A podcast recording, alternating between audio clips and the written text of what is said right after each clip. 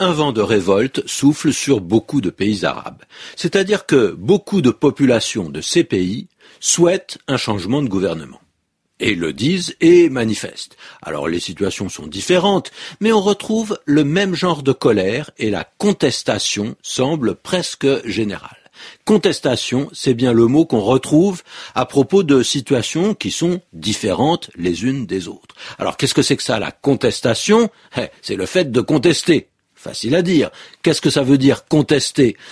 Contester, c'est ne pas reconnaître une certaine situation on la discute, cette situation. On ne l'accepte pas telle qu'elle, sans rien dire. On la remet en cause.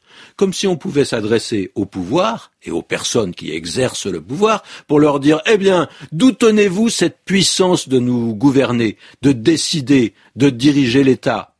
Donc, contester, c'est remettre en question ce qui d'ordinaire n'est pas remis en question, ce qui est la plupart du temps tenu pour acquis. Souvent, un gouvernement, quelle que soit la manière dont il est arrivé au pouvoir, fait tout pour qu'on pense qu'il est légitime, c'est-à-dire qu'il a absolument le droit d'exister, et qu'il existe pour de bonnes raisons.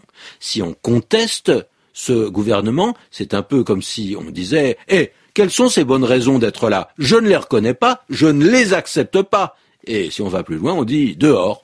Alors, le mot de contestation a tout un passé derrière lui, et en particulier, ça a été le mot principal de toute l'agitation de mai 68 en France, qui s'est rendu célèbre pour son esprit de rébellion et aussi d'insolence.